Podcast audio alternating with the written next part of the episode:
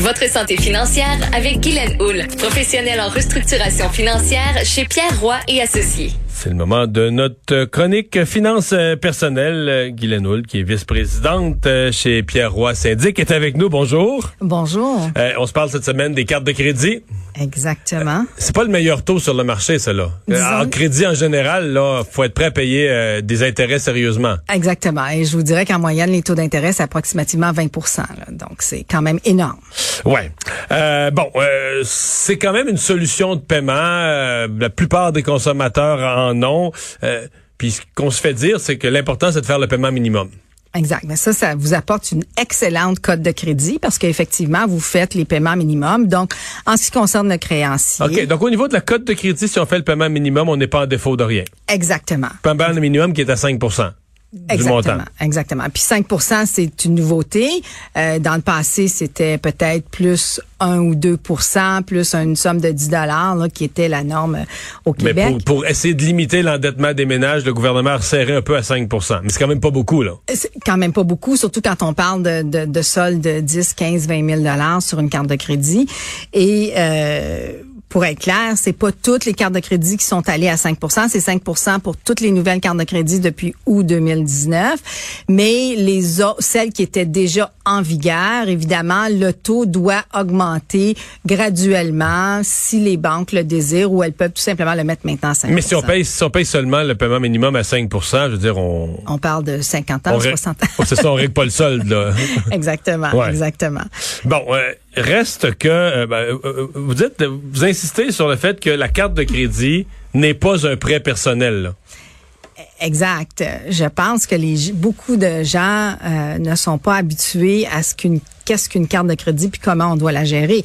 Dans les faits, la carte de crédit, si vous dépensez, ce n'est qu'un repart de paiement euh, de somme pendant une période de 20 à 21 jours.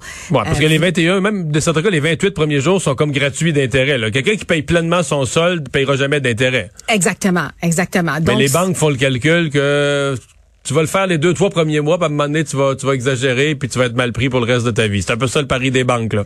Mais ben, disons que les banques adorent. Là, mais... c'est ça.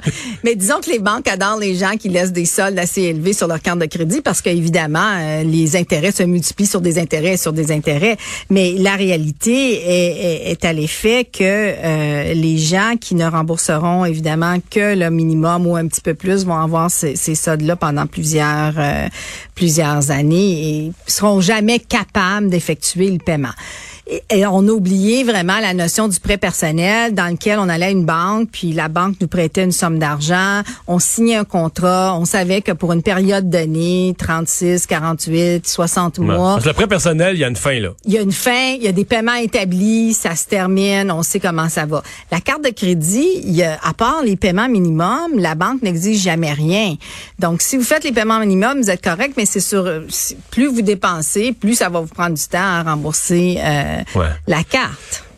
Est-ce que parce que là je, reviens à la crise qu'on vit euh, qu'on a vécue ces dernières semaines, les pertes d'emploi, qu'on espère tout le plus temporaire possible, bien qu'il y ait une zone d'incertitude à l'horizon. Est-ce que la carte de crédit peut quand même être un dépannage? Quelqu'un, par exemple, qui a regardé une carte de crédit pas trop chargée, qui, a de, l'espace sur son crédit dessus, euh, de s'en sortir pour payer même les, factures courantes, le, câble, c'est-tu complètement sauté de faire ça ou ça peut être vu comme une bouée de sauvetage? Mais moi, je, je, pense que si quelqu'un, exemple, vous avez une carte de crédit sur laquelle il n'y a aucune somme qui est due, puis que vous n'avez pas d'argent pour acheter de l'épicerie pour vos enfants, je vais vous dire, absolument aller chercher de la nourriture pour vos enfants. faut faire attention et faut comprendre les conséquences toujours du geste qu'on pose. Si on utilise la carte de crédit, éventuellement, il va falloir la payer. Il faut s'assurer qu'on puisse la payer dans le plus court laps de temps possible. Présentement, on... Ben, prenons l'exemple. Si on, une personne vit la crise, même le couple, les deux ont perdu leur emploi, on a de l'espace sur la carte de crédit. Durant la crise, on met de l'épicerie, on met toutes sortes de paiements là-dessus pour s'en sortir. Je sais pas, moi, 1er juin, les deux reprennent leur emploi. L'économie reprend, les entreprises, tout reprend, on retrouve son emploi. Qu'est-ce qu'on fait? Mettons qu'on a mis un 5 000 durant la crise sur la carte de crédit? Qu'est-ce qu'on fait? Est-ce qu'on laisse ça sur la carte de crédit? Non, faut vraiment être discipliné. Si on a des possibilités d'aller chercher de l'argent sur une marge de crédit, possiblement on peut aller chercher un prêt consolidation avec une institution financière. Ah oui, pour, vous, ça vaudrait la peine d'aller chercher un prêt consolidation pour baisser le taux? Mais c'est ça, parce que la carte de crédit est à 20% Ou possiblement, si les gens ont vraiment des salaires qui les paient quand même assez bien et qui sont capables de rembourser la carte de crédit en l'intérieur de deux ou trois mois. Mais ça, c'est pas grand monde. C'est pas beaucoup de gens, exactement. Mais si c'est le cas, mais là, vous dites, OK, parfait. Ça vaut peut-être pas la peine de faire payé, un prêt. C'est ça. J'ai payé de l'intérêt, mais c'était, j'étais correct avec ça parce que ça m'a permis de survivre.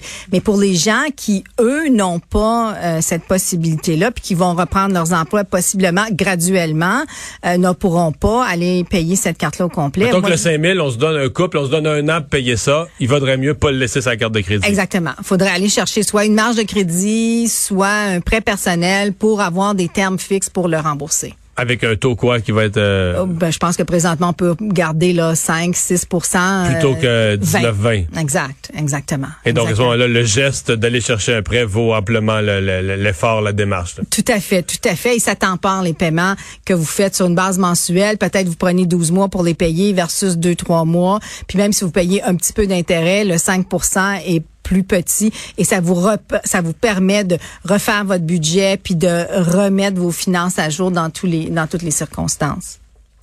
Guylaine merci beaucoup d'avoir été là. Merci. Au revoir.